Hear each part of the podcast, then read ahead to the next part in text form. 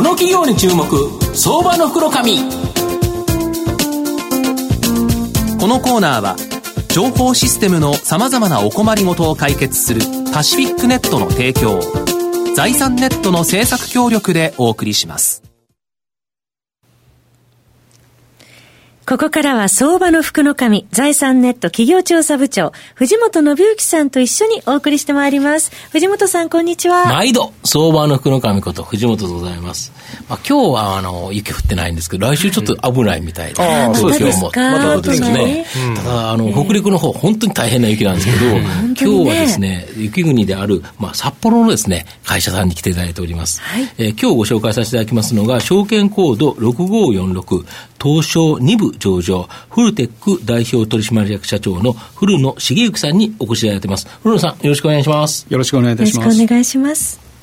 えー、フルテックは東証2部に上場してまして、現在株価が、えー、1454円、売買単位100株なので、まあ、15万円弱で買えるという形になります。札幌市中央区に本社があるですね、自動ドア開閉装置を販売、施工、保守サービスを行っている企業という形になります。本社がある北海道で創業してまして、まあ、こちら北海道ではですね、50%以上の圧倒的なトップシェア、これを誇っています。東北、関東などにもですね、M&A によって進出しており、積極的な営業展開で、まあ、関東でのシェアもですね、約10%まで上昇しているという形になります。で、トータル全国で見ますと、自動ドアンですね、約10%を設置、保守を行っているという形になります。で、保守メンテナンスや取り替えの利益率が高くですね、ストック型の収益構造となってますので、まあ、今後もですね、徐々に、まあ、南下して全国展開していく予定で、まあ、安定的なですね、成長を期待できるんではないかなと思うんですが、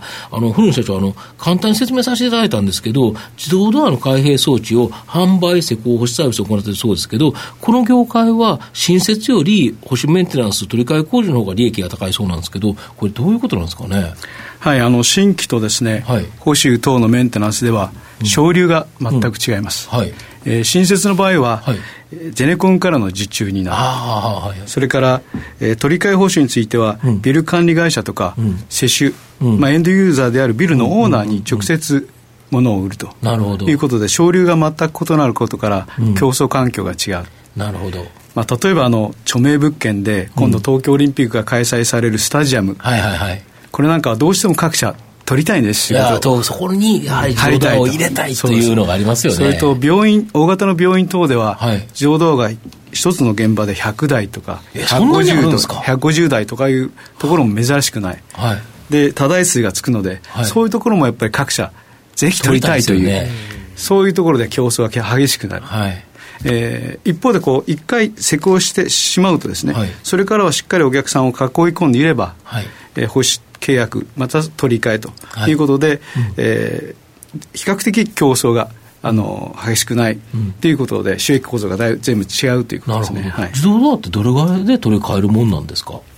平均するとですね、はい、約12年間。10年間。はい。あまあ、当然、その、あれですよね、ひあの、悪頻度とか場所とかによってかなり違うけど、平均すると12年ぐらいですか？ですね。なるほど、はい、そうすると、12年前に打ったものが、まあ、取り替え時期に来るから、それが徐々に売れていく。でそこは利益率が高いっていう形になるんですか？おっしゃるとですね。そうするとやっぱり今抱えてないと、はい、あのこれ今抱えてるっていうのは将来の利益につながってくるということですか？そうですね。ですから新設で人事取りをして、うん。うん、で将来の利益を生むものを今、うん、あのいわゆる、えー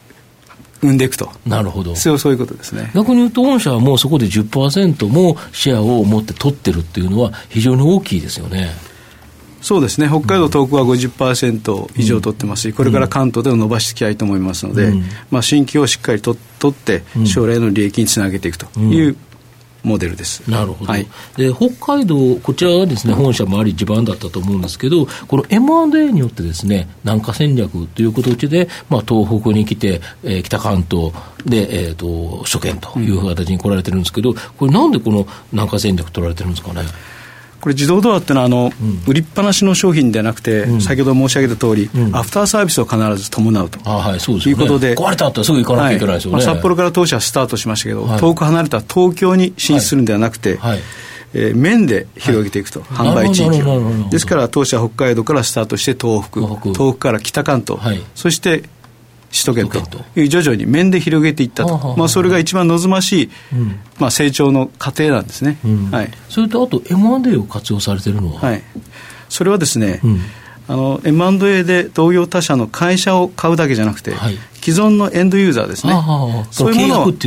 それはバランスシートに乗ってこない財産を買っていくという、うんうん、そういうモデルです。あと実際にやっぱりメンテナンスとかさまざまな人もいるっていうところもありますよね。もちろんそうですね。でその拠点があるっていうのは、やはり既存の会社を買った方が早いということですよね。おっしゃるとりです。なるほどあと、今後ですね、この設置している自動ドアについて、さまざまな戦略を考えられているそうなんですけど、例えばどんなことが今後考えられるんですかね？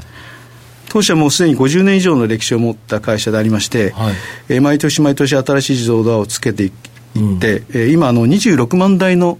自動ドアを、えー、設置管理しているわけですね、はいはい、でそのうち8万台が保守契約先なんです、でそういう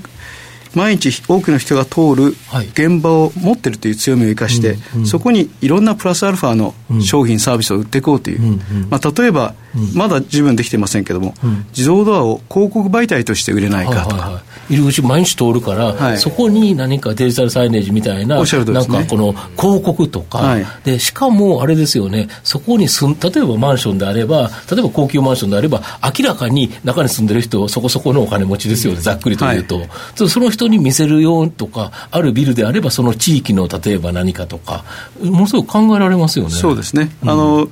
例えば飲食店がビルの中に入ってる、うん自動ドアであればですね、うんうんうん、その自動ドアのデジタルサイネージでそこの広告を出すということも考えられます。し、うん。うん、あと人数カウントが精緻にできるようなビジネスも今考え考えてまして、はい。はい、何人人が入って何人出たかという、はい、そういうレポートをビルのオーナーの方にレポートするようなサービスだとかですね。なるほど。全く商業施設とかだったら重要ですよね。そうそう要はどの入り口からどう入っていってるっていうのをきっちり捕まえとくと、そこに対してその店をきちんと並べるとか、その元データになるっていうことですか？おっしゃる通りですね。今までだけどあそうですね、人がなんか、周りでなんか、あの入り口で数えてる人がたまにいるやつありますよね、えー、あれ、人でやってたら大変ですもんね、毎日やれないし、それを御社だったら、例えば今後、自動ドアにセンサーをつけて、カウントして、それをきちっと報告できると。おっしゃる通りですね。ですか？そしたら曜日とか時間もかかるんですよね。わかります。ななんどどのあたりの曜日だったら、ものすごい人通りが多いから、はい、そしたらこのところは店をもうちょっと開けておこうとかって、いろんなこと考えられますよね。おっしゃるとですね。うんはい、そうすると、やはり、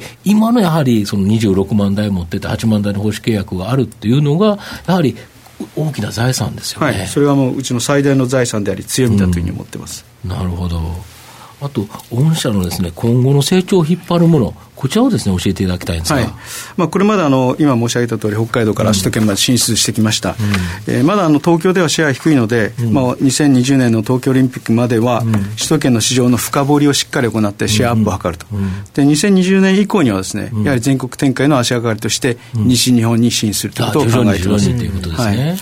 それから自動ドアの取り替えビジネスも、自動ドアの装置だけを取り替えるんではなくて、はいはい、サッシもガラスも、はいはい、例えばセンサーも、はいそれからいろんなセキュリティ装置もですね、はいうん、トータルでリニューアルをすると。いうことで、それで全くその付加価値は違いますので、そういう垂直方向の、まあ、拡大戦略、成長戦略も大事にしていきたいというふうに思ってます。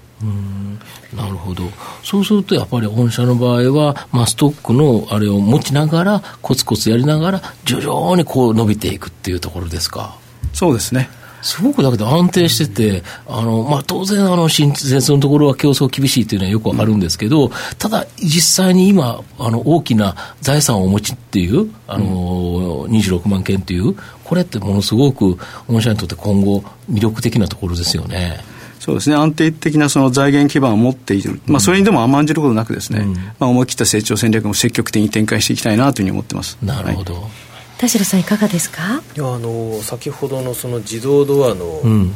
まあ、データですよね。人の動き、うんうん。うん、あれ例えば商業ビルだとかだと、うんうん、それだけですごいプレミアムのあるものになりますよね、そのそうですよね、最近だと本当にセンサーで、あの人の例えば性別までとか、はい、大体の年,、年齢層とかだって分かる可能性っていうのは今ありますよね、ね。マーケティングで時間だとかで人の流れがそれ全部見られれば、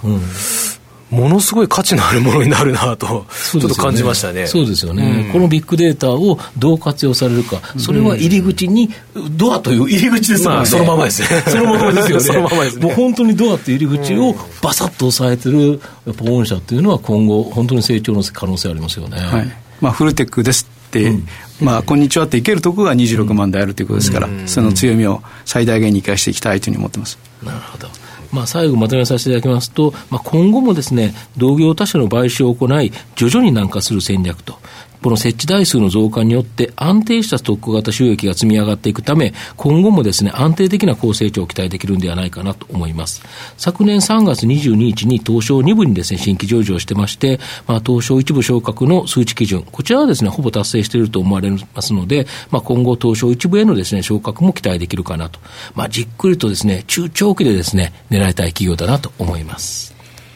今日は証券コード6546東証2部上場フルテック代表取締役社長の古野茂之さんにお越しいただきました。古野さんどうもありがとうございました。ありがとうございました。藤本さん今日もありがとうございました。ありがとうございました。